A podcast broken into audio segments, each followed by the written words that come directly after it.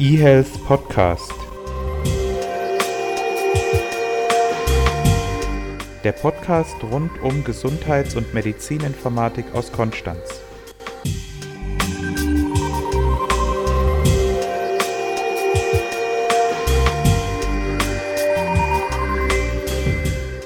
Hallo, liebe Leute, willkommen zu einem neuen Podcast vom Thema eHealth. Ich begrüße den Christian, der diesmal ausnahmsweise direkt neben mir sitzt. Hallo Renato, es ist ungewohnt, aber irgendwie auch schön.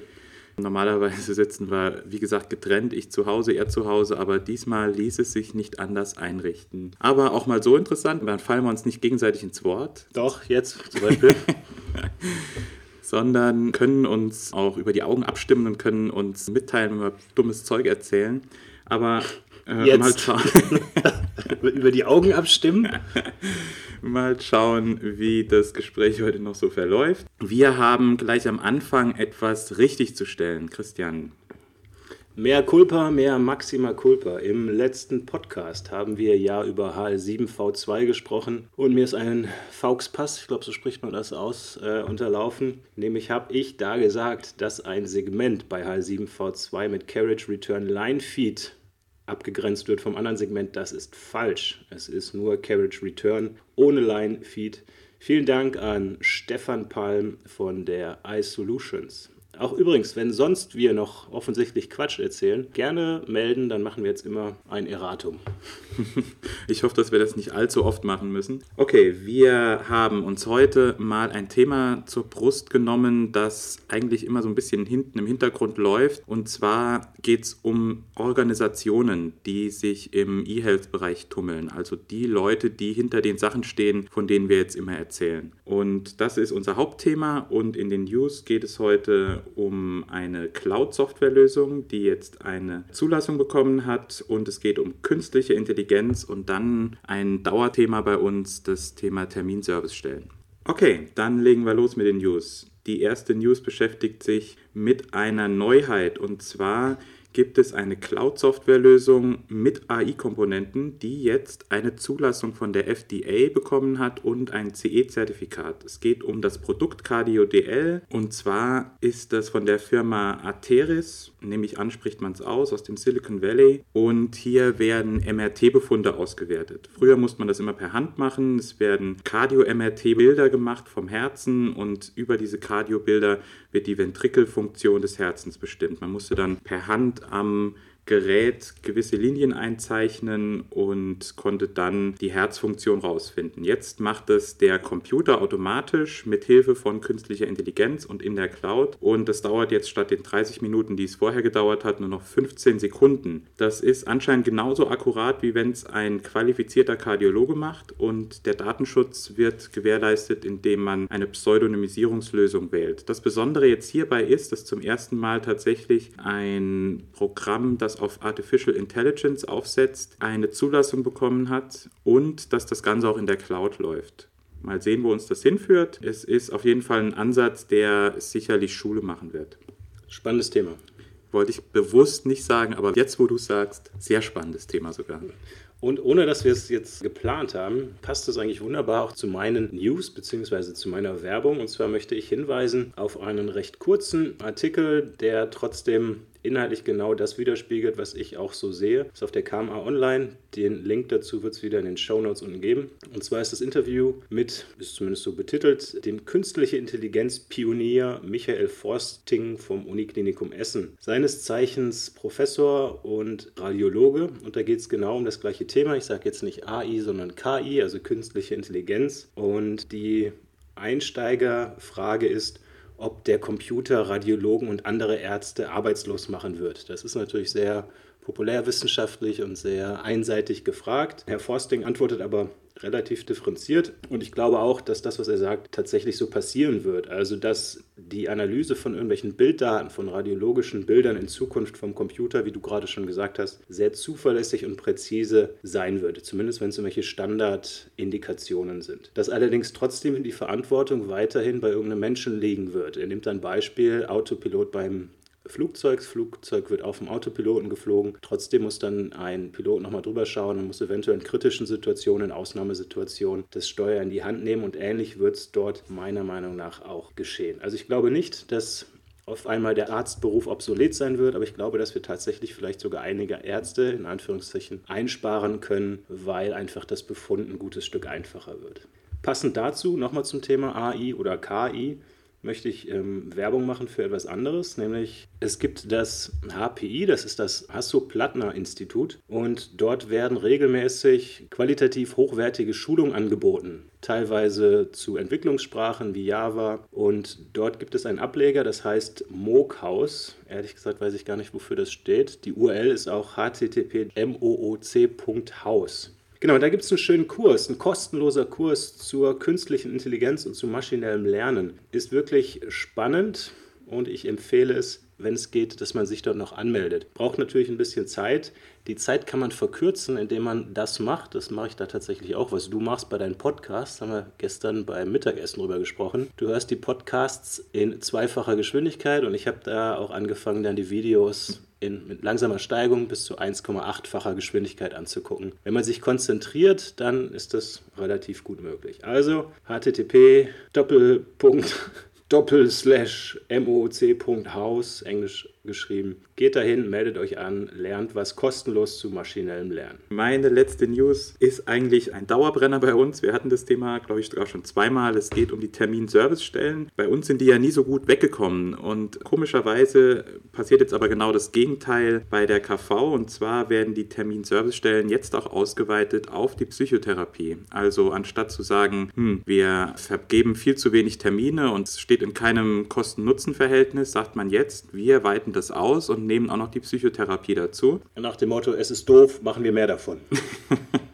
Genau. Also es reicht nicht nur, dass man einfach die Leute dazu nimmt, man musste natürlich auch noch die, die Software anpassen, die Software erweitern. Also auch da musste natürlich Geld reingesteckt werden und wahrscheinlich werden auch mehr Leute eingestellt. Ja, mal schauen, wo das noch hinführt und was demnächst noch alles über die Terminservicestellen vergeben wird. Aber schließen wir das Thema ab, schließen wir die News ab und kommen zu unserem Hauptthema.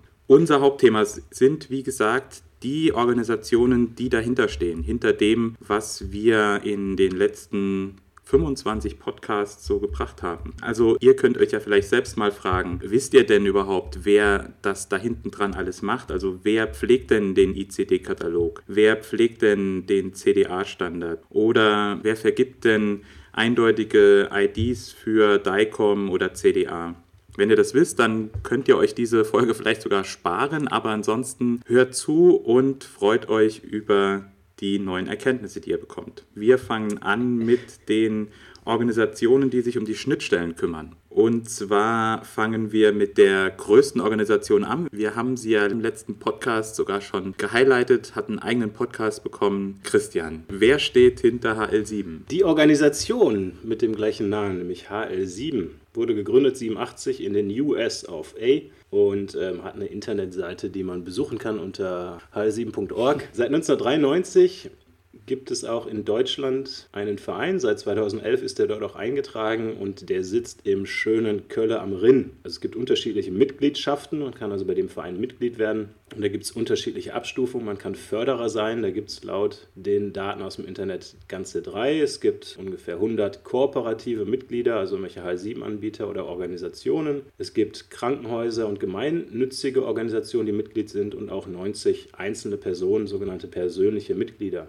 Der Geschäftsführer in Deutschland ist Herr Dr. Kai Heidmann, der uns auch über den Podcast vor einem knappen Monat hier mal angeschrieben hat bei Xing. Also schöne Grüße nach Köln an den schönen Rhein. Ja, was macht so die HL7-Organisation? In den einzelnen Ländern gibt es die technischen Komitees. Deutschland ist es genauso. Da gibt es meines Wissens vier. Eines beschäftigt sich mit CDA und eines mit Messaging und HL7V2. Ein Komitee beschäftigt sich mit den Terminologien und eins mit dem Thema Fire.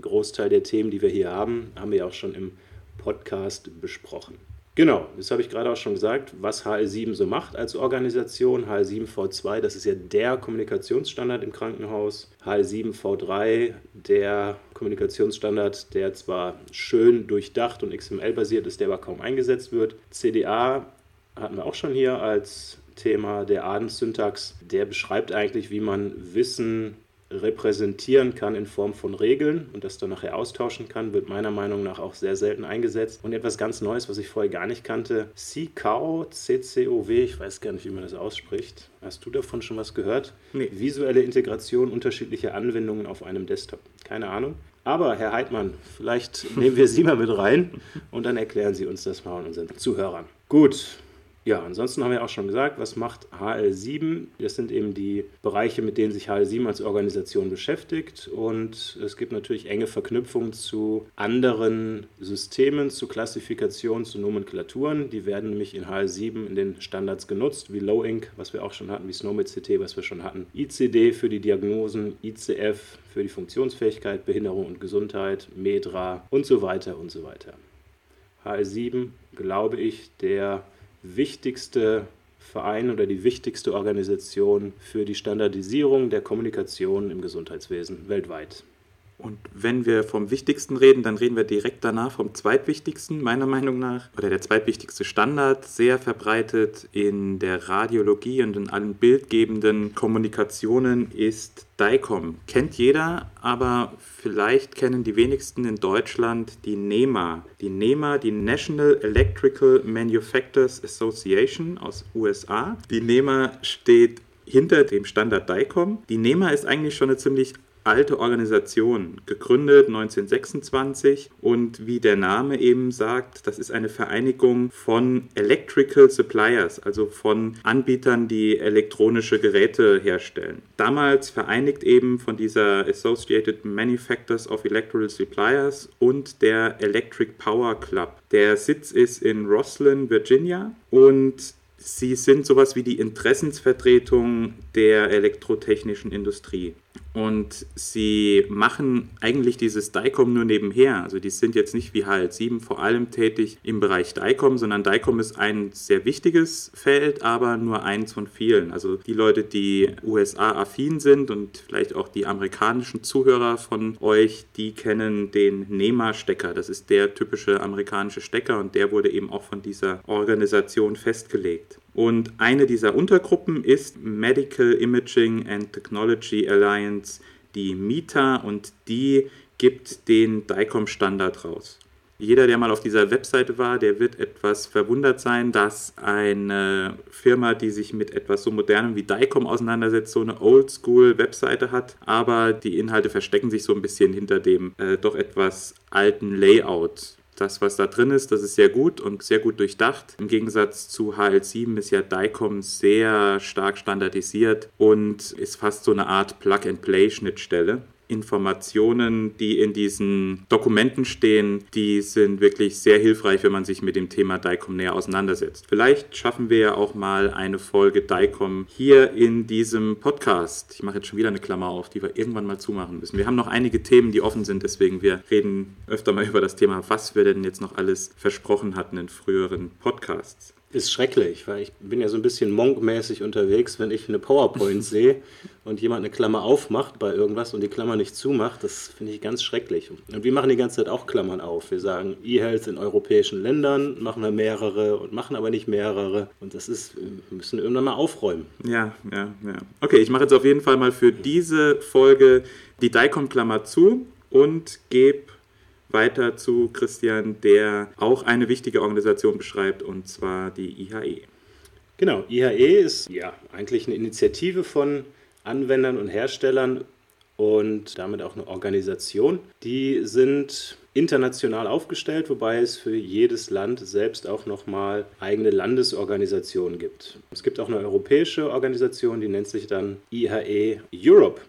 Und dort gibt es dann einzelne, auch wieder Komiteen. Es gibt ein Steering Committee, ein Development Committee und ein Marcom, also Marketing Committee. Deutschland ist es auch als, inzwischen als eingetragener Verein etabliert. Und was machen die? Ja, die kümmern sich hauptsächlich um die ja, technischen Rahmenwerke, also die Technical Frameworks, über die wir auch schon gesprochen haben in einem vergangenen Podcast. Das heißt, die Menschen, die in diesem Verein organisiert sind, die entwickeln diese Rahmenwerke weiter.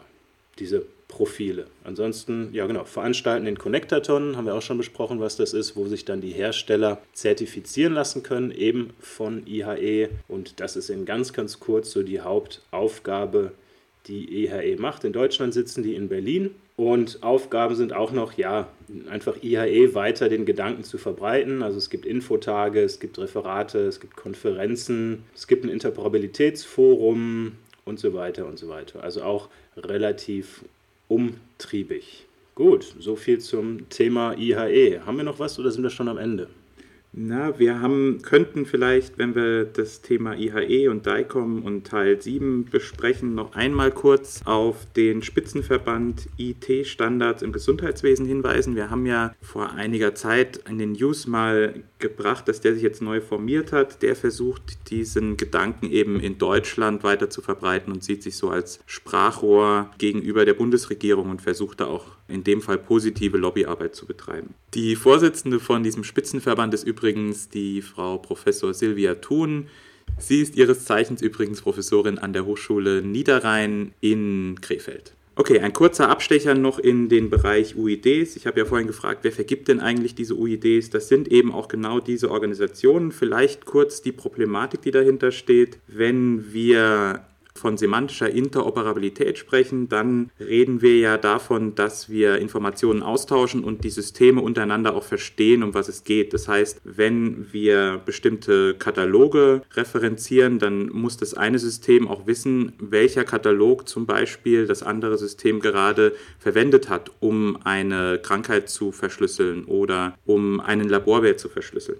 Und das heißt, dass zumindest auch die Kataloge und viele andere Objekte aus dem Bereich von HL7 oder CDA, dass diese eine eindeutige ID brauchen. Und die muss natürlich zentral bekannt sein. Das heißt, die muss zentral vergeben werden von einer zentralen Stelle. Und das ist bei den CDA-UIDs, die wir da haben, die HL7-Organisation. Es gibt noch eine andere Sache, die mit eindeutigen IDs einhergeht. Das sind die Objekt-IDs, die O-IDs.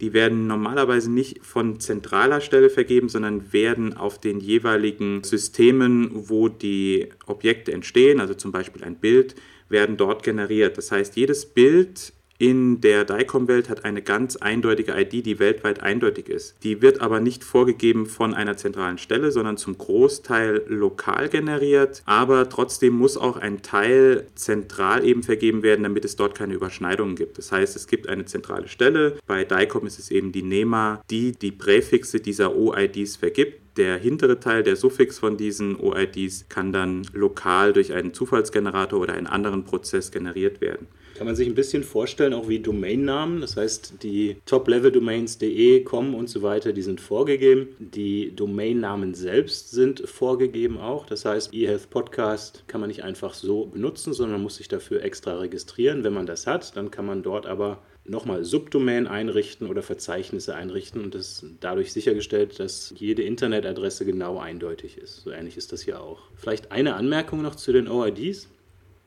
Jetzt vor einer Woche beim DIMDI, damit beantworten wir auch schon die Frage aus der Einführung, für unsere HTWG auch eine OID beantragt. Ich bin mal gespannt, wie lange das dauert und ob wir eine bekommen, werde dazu auf jeden Fall hier auch noch berichten. Und äh, wenn wir bei diesen eindeutigen IDs sind, dann vielleicht noch eine Vergabestelle. Wir hatten sie hier, glaube ich, mal kurz erwähnt. Die International Medical Device Regulation Forum, IMDRF. Diese Organisation vergibt eindeutige IDs für Medizinprodukte. Und das soll bei Rückrufen helfen. Wenn man dann ein solches Medizinprodukt zurückrufen muss, dann ist es gut, wenn man das mit einer eindeutigen ID gekennzeichnet hat. Gut, jetzt haben wir einen Querschnitt durch den Bereich eHealth gemacht, diesmal vielleicht von der anderen Seite, nicht so sehr von den Themenseiten, sondern von der organisatorischen Seite. Ich hoffe, es war mal ein guter Einblick in die Organisationen dahinter. Tschüss. Tschüss. eHealth Podcast. Der Podcast rund um Gesundheits- und Medizininformatik aus Konstanz.